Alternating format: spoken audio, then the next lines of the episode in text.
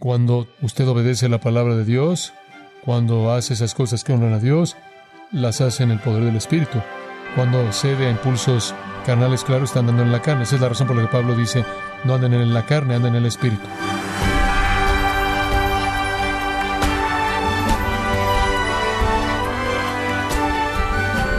Le damos las gracias por estar en sintonía, en gracia a vosotros, con el pastor John MacArthur. Aparte de la predicación expositiva, uno de los caminos que el pastor John utiliza para pastorear a su iglesia es un tiempo de preguntas y respuestas, temas que están en la mente de personas de su iglesia misma, y así poder guiarlos a través de las escrituras y ofrecerles una respuesta bíblica. El día de hoy, el pastor John MacArthur, en la voz del pastor Luis Contreras, continúa con la segunda parte de esta edición especial titulada Preguntas y respuestas bíblicas en gracia a vosotros. ¿Qué recomiendas para la gente que lea, que la gente lea o comience si ni siquiera saben dónde comenzar en la Biblia? Esta es mi sugerencia. Comienza al principio. La Biblia eh, está presentada desde Génesis hasta el libro de Apocalipsis. Yo creo que puedes comenzar al principio, pero permítame aclarar eso un poco. Comienza leyendo en el libro de Génesis y simplemente de cierta manera lee a lo largo de Génesis al paso que tú quieras, que tú puedas, pero al mismo tiempo comienza a leer el Nuevo Testamento. Muy bien, comienza a leer el Nuevo Testamento. Y no quiero complicarlo, pero esto es lo que yo sugeriría. Comienza con Mateo y lee los primeros siete capítulos diariamente durante un mes. Simplemente siete capítulos. Va a estar leyendo a lo largo de Génesis, leyendo. Esa es tu lectura del Antiguo Testamento. Comienza Mateo y lee siete capítulos diariamente durante un mes. Al mes siguiente lee los siguientes siete, ocho al catorce, los siguientes mes, los siguientes siete y el mes final, los últimos siete, vas a tener eso en tu mente y vas a comenzar a ver las relaciones en Mateo. Marcos haz lo mismo. Divídelo entre tres secciones, Lucas en cuatro secciones, Juan en tres secciones, y simplemente en un año habrás literalmente absorbido la revelación de Jesucristo en los cuatro evangelios a un nivel que realmente va a ser una revolución sorprendente en tu vida. Al mismo tiempo, sigues leyendo a lo largo del Antiguo Testamento. No tienes que leerlo de manera tan repetitiva. Y también yo añadiría otro componente. Lee un salmo cada día. Entonces esa sería tu lectura bíblica. Lee siete capítulos en el Nuevo Testamento, comenzando en los Evangelios. Lee tan lejos como quieras, 15, 20 minutos o el tiempo que tengas en el, en el Antiguo Testamento, sigue y lee un salmo. Y simplemente sigue leyendo así. Y lo que sucede es que la Biblia es su propio mejor intérprete. Entonces, vas a comenzar a entender la Biblia, vas a comenzar a entenderla y a tener un sentido claro para ti. Hay personas que piensan que la Biblia es confusa. Eso es porque no saben lo que hay en ella. Eso es porque no la leen. Pero es viva y eficaz. Es diferente a cualquier otro libro. Está viva. Tiene la vida misma de Dios en ella.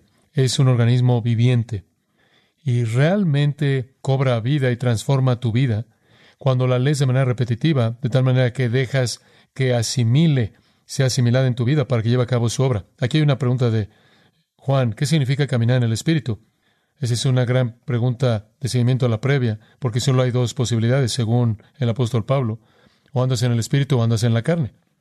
Andar en el Espíritu significa que andar es una metáfora para vivir la vida, un paso a la vez. Entonces, en tu vida, o estás moviéndote en el espíritu o estás moviéndote en la carne, lo cual significa que o estás actuando y conduciéndote en respuesta a el espíritu, el espíritu de Dios, o en respuesta a la carne. Ahora, si no eres un creyente, si no eres un cristiano, solo puedes operar en la carne. Operas a partir de los deseos de la carne.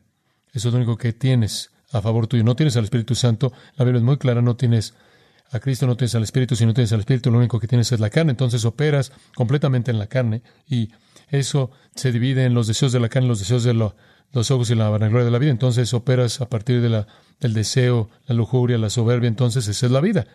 Esa es la vida en una persona, en el corazón de una persona caída. Entonces no tienes alternativa. Tú simplemente eres carnal, andas en la carne, operas en la carne, todo es carne. Y las obras de la carne producen pecado multiplicado y finalmente muerte. Pero cuando vienes a Cristo, Cuando vienes a Cristo, el Espíritu Santo establece su residencia en tu vida. Y ahora el Espíritu te dirige, entonces puedes andar en otro poder, un poder que nunca antes habías tenido. Y ese es el poder del Espíritu Santo que vive en ti. El Espíritu Santo es Dios.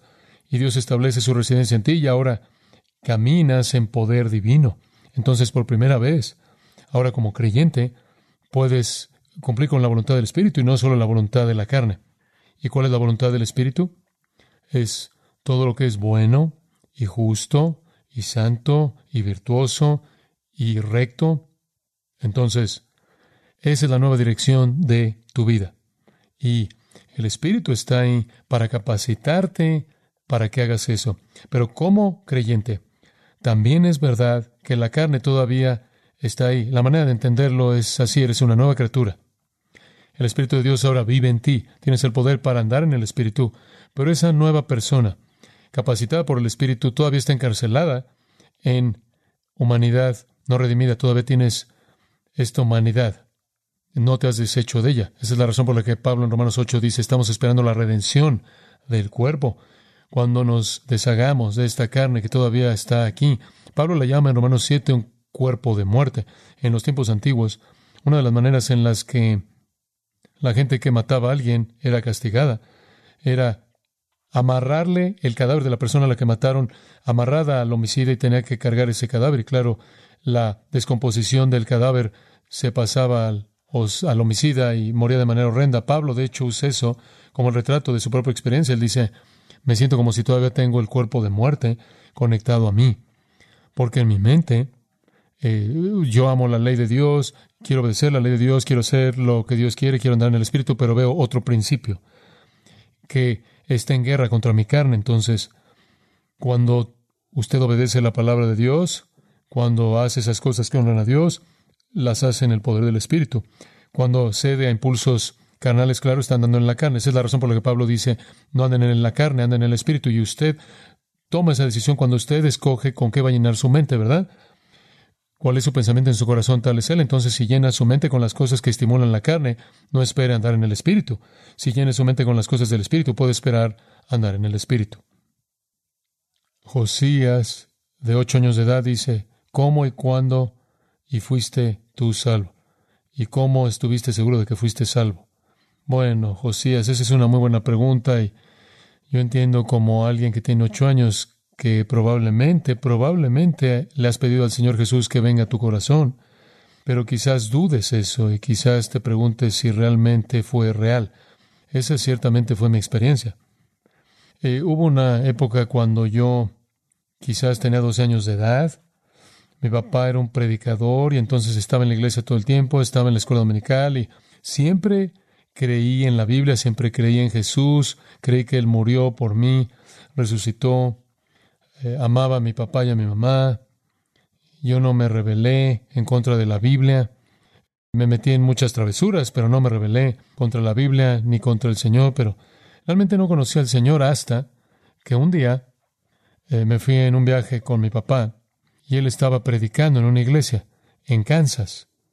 Y me llevó con él, creo que tenía 11, 12 años de edad, simplemente para estar con mi papá. Y nos estábamos quedando en una casa y habían unos niños ahí que eran niños bastante malos y yo no sabía eso, pero me metí con ellos cuando estuve ahí por unos días con mi papá y salieron hicieron algo, dañaron algo, eh, dañaron a la propiedad de alguien más y yo estuve con ellos cuando eso pasó y yo realmente no los detuve. Me acuerdo que regresé y me sentía tan mal que había hecho lo que había hecho especialmente debido a que yo era el hijo del predicador y yo era un invitado en la casa de alguien y dañé el lugar de alguien más. Y estaba tan quebrantado de corazón, me acuerdo que en mi mente me senté ahí en los en la escalera de esa iglesia donde estaba predicando mi papá y le dije a mi papá que yo necesitaba perdón de pecado. Creo que llegué a ver la realidad de mi propia pecaminosidad y fue suficiente conmovedor para mí, me sacudió al tener esa plática con mi papá, tenía unos 11 años de edad, algo así, entregué mi corazón a Cristo y desde ese entonces mi certeza de esa salvación ha crecido. Y tu certeza va a crecer, va a estar seguro de eso. Tienes que confiar en el Señor que si vienes a Él, Él te va a recibir. Si lo pides que sea tu Señor Salvador y que perdone tus pecados, Él va a oír esa oración. Él lo promete. Tienes que creerle a Él. Cree que Él te va a salvar si tú se lo pides, porque puedes confiar en su palabra. Él prometió hacer eso y lo va a hacer. Pero conforme pase el tiempo, tú vas a estar seguro de tu salvación, no por esa oración que hiciste, sino por lo que ves que el Señor está haciendo en tu vida. Entonces, muchos años después, ahora, mi certeza simplemente es tomada de mirar hacia atrás a lo largo de todos estos años cuando he visto la obra del Señor en mi vida. A los ocho años de edad apenas comienzas a ver la obra del Señor, pero todo lo que deseas que es bueno y honorable, cada vez que tú expresas amor hacia el Señor, cada vez que tú deseas hacer lo que es correcto, cuando tu mamá y papá te dicen que hagas algo, cada vez que haces lo que honra a tu maestro, a tus líderes, cada vez que eres amable y misericordioso y perdonador con alguien, cada vez que no eres egoísta, tú estás viendo la evidencia de que el Señor ha cambiado tu corazón y eso va a continuar a lo largo de toda tu vida. Aquí hay una pregunta de Jacobo. Eh, esperaba que pudieras hablar de tu vida de oración horas por periodos largos o horas conforme vives, orar sin cesar. Bueno, básicamente para mí la vida es continua, es orar sin cesar. Creo que obviamente hubieron un grupo de fariseos que tuvieron el nombre en algún momento en el tiempo antiguo que se llamaban los fariseos golpeados porque oraban mucho con sus ojos cerrados y se chocaban contra cosas y de ahí se ganaron el nombre de los fariseos sangrientos y golpeados. Pero cuando leemos en la Biblia orar sin cesar, obviamente no quiere decir que cierras los ojos y choques con todo todo el tiempo. Es una conciencia de Dios. Es exactamente lo que dije hace un momento, que David expresó cuando dijo, a Jehová he puesto siempre delante de mí, a Jehová siempre he puesto delante de mí. Mi vida entera es vivida en la presencia consciente del Señor.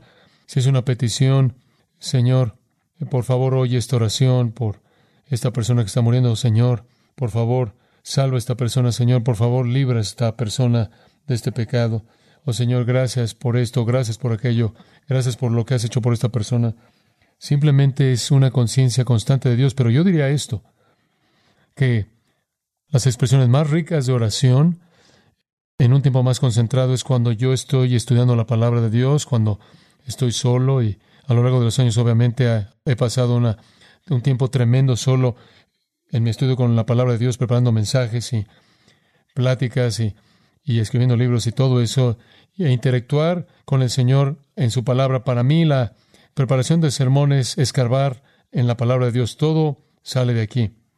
Si sabes, sabe usted algo de gracias a vosotros, tenemos un pequeño lema, desatando la verdad de Dios un versículo a la vez. Y así es como vivo mi vida, un versículo a la vez. Entonces, la comunión con Dios para mí es lo más rico cuando estoy en su palabra. Si me oye usted el domingo, va a eh, eh, oír una ilustración de esto. Cuando yo hago la oración pastoral, se da cuenta de que leo la escritura y después regreso y en cierta manera oro a lo largo de esa escritura. Ese es un reflejo de cómo estudio la Biblia.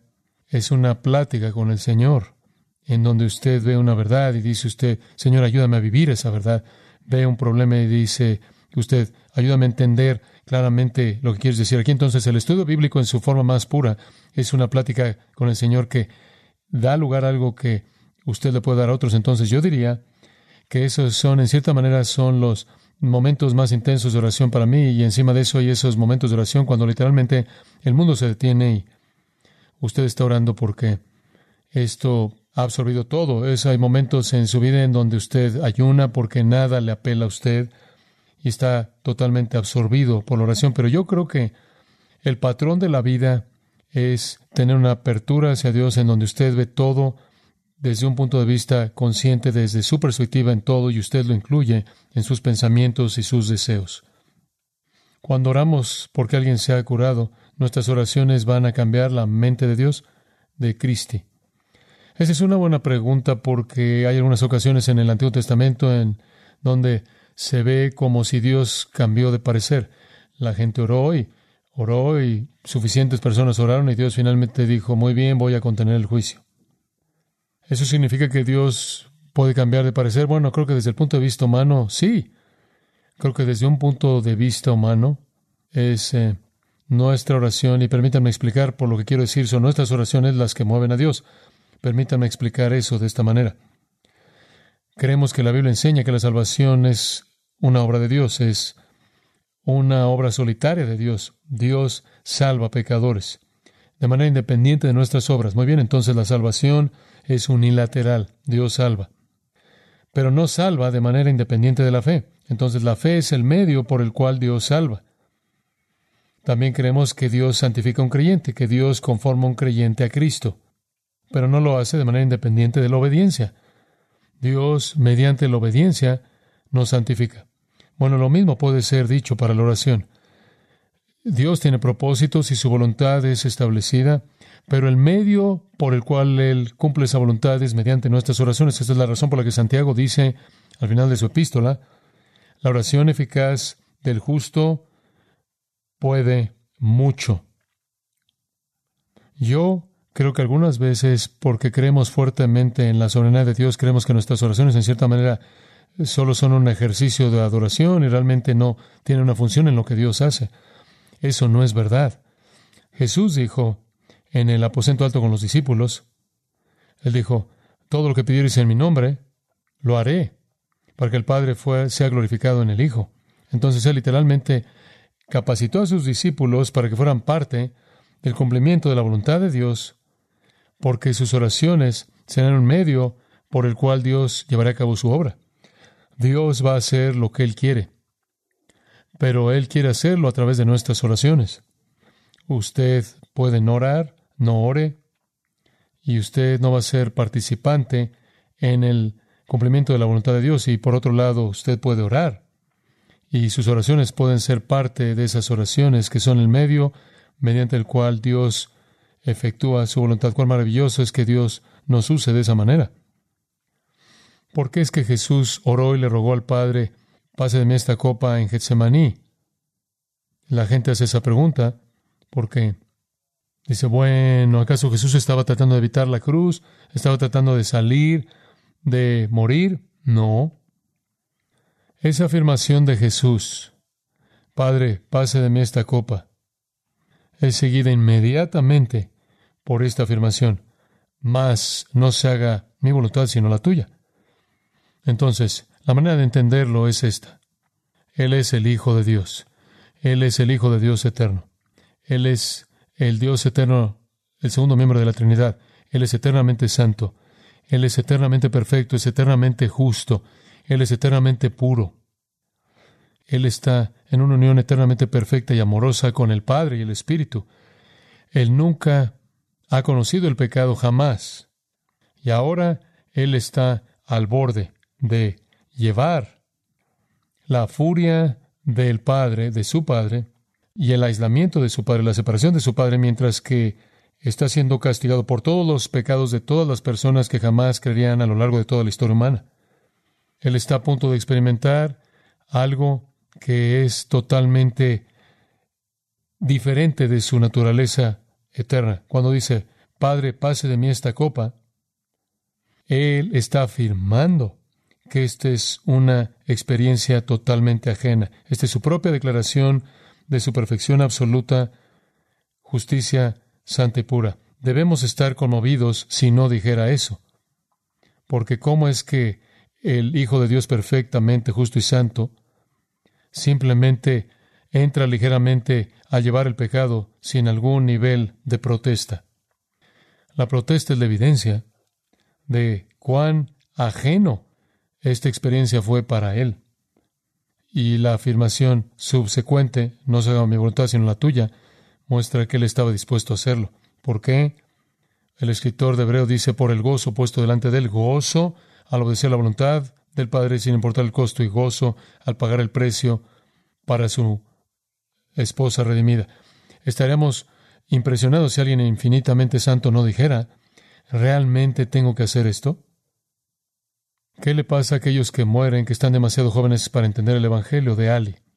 Bueno, escribí un libro acerca de eso hace algunos años atrás, titulado Seguro en los brazos de Dios, y estoy convencido de que la Biblia de manera muy clara enseña que los niños que mueren antes de que lleguen una edad en la que pueden creer o rechazar el Evangelio, básicamente son llevados a la gloria con el Señor. Hay varias razones para eso. En un pasaje del Antiguo Testamento hay una ocasión cuando recuerdan ustedes el, la historia de David y Betsabé. Claro que David tuvo un hijo mediante su unión y ese bebé murió.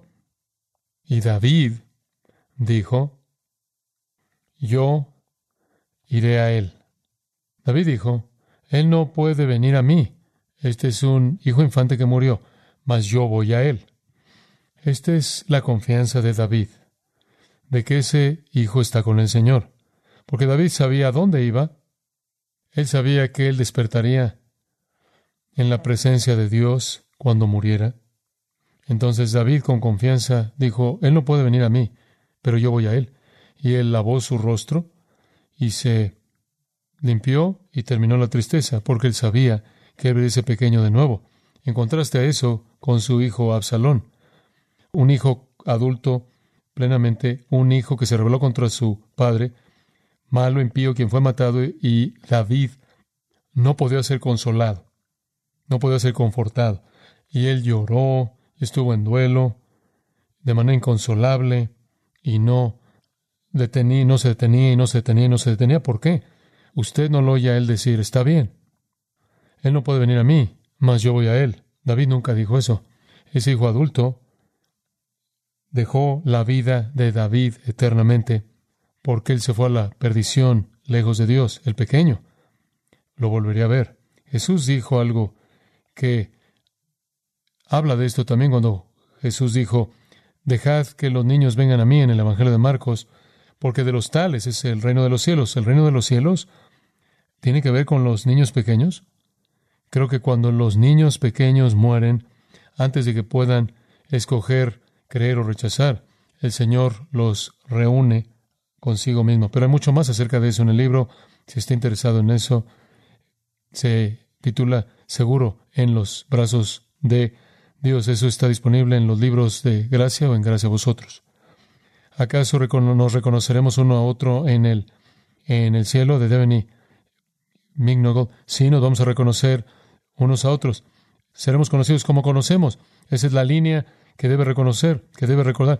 No nos daremos en casamiento, pero vamos a conocer a todo el mundo y todo el mundo nos va a conocer y va a haber conocimiento perfecto y pleno y satisfacción perfecto y completo y amor y comunión perfecto. Lo mejor de todo. Bueno, Probablemente solo tenemos unas 800 preguntas que no respondimos, pero permítanme darles una más. El último día de gracias vi a mi abuela morir, aceptó a Cristo, pero continuó repitiendo el rosario. Hay esperanza de que la verá en el cielo de Hannah, de edad de 14 años. Hannah, se aceptó a Cristo, la vas a ver en el cielo. Yo me imagino que tu abuelita había repetido el rosario por muchos, muchos años. Algunas veces ese tipo de hábitos bien intencionados son difíciles de romper. Y sabes, cuando Pablo predicó el Evangelio en Corinto, muchas personas creyeron, muchas personas vinieron a la fe en Cristo, pero tuvieron dificultades con dejar sus hábitos paganos y Pablo escribe en Primera de Corintios y les dice, miren, no pueden venir a la mesa del Señor y después ir a algún templo de ídolos.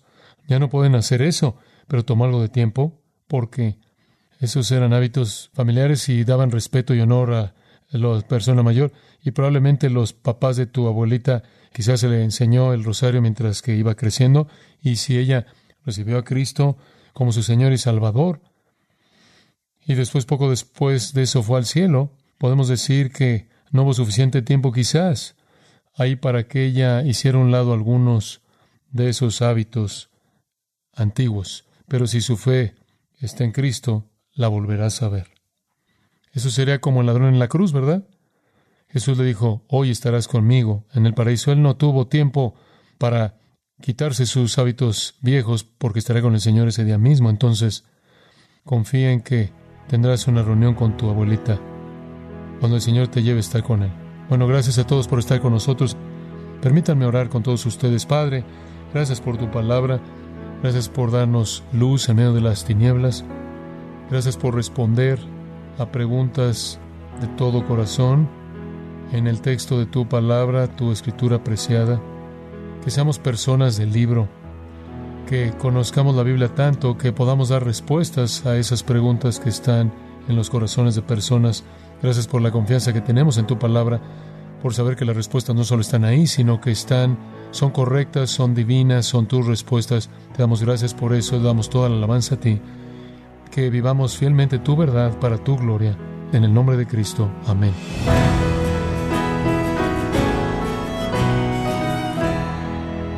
Ha sido John MacArthur quien nos animó a ver la suficiencia de las Escrituras, dando respuesta a preguntas de su congregación, en esta edición especial titulada Preguntas y Respuestas Bíblicas en gracia a vosotros.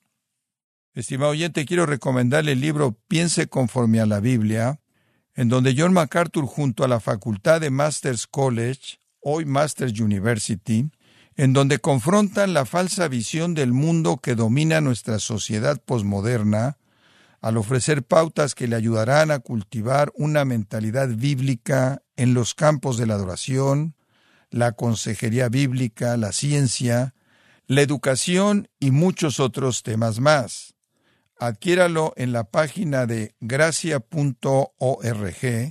o en su librería cristiana más cercana y le recuerdo que puede escuchar y descargar este sermón, así como todos aquellos que he escuchado en días, semanas o meses anteriores, animándole a leer artículos relevantes en nuestra sección de blogs, ambos, en gracia.org. Si tiene alguna pregunta o desea conocer más de nuestro ministerio, como son todos los libros del pastor John MacArthur en español, o los sermones en CD, que también usted puede adquirir, escríbanos y por favor mencione la estación de radio por medio de la cual usted nos escucha en gracia a vosotros. Es importante conocer no solo el país y ciudad de donde usted nos escucha, sino también la radio. Para quienes contactan nuestro ministerio por primera vez, pueden solicitar una copia del mensaje de promoción sin costo alguno, un mensaje por oyente únicamente.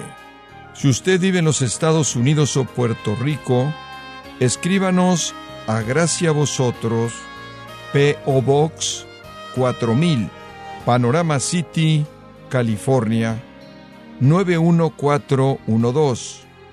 O puede escribirnos a través del siguiente correo electrónico radio arroba gracia.org. Bueno, en nombre de John MacArthur y el personal de este organismo, queremos darle las gracias por su tiempo y sintonía y queremos pedirle que no deje de orar por este ministerio, como también por la estación de radio por la cual usted nos escucha de lunes a viernes.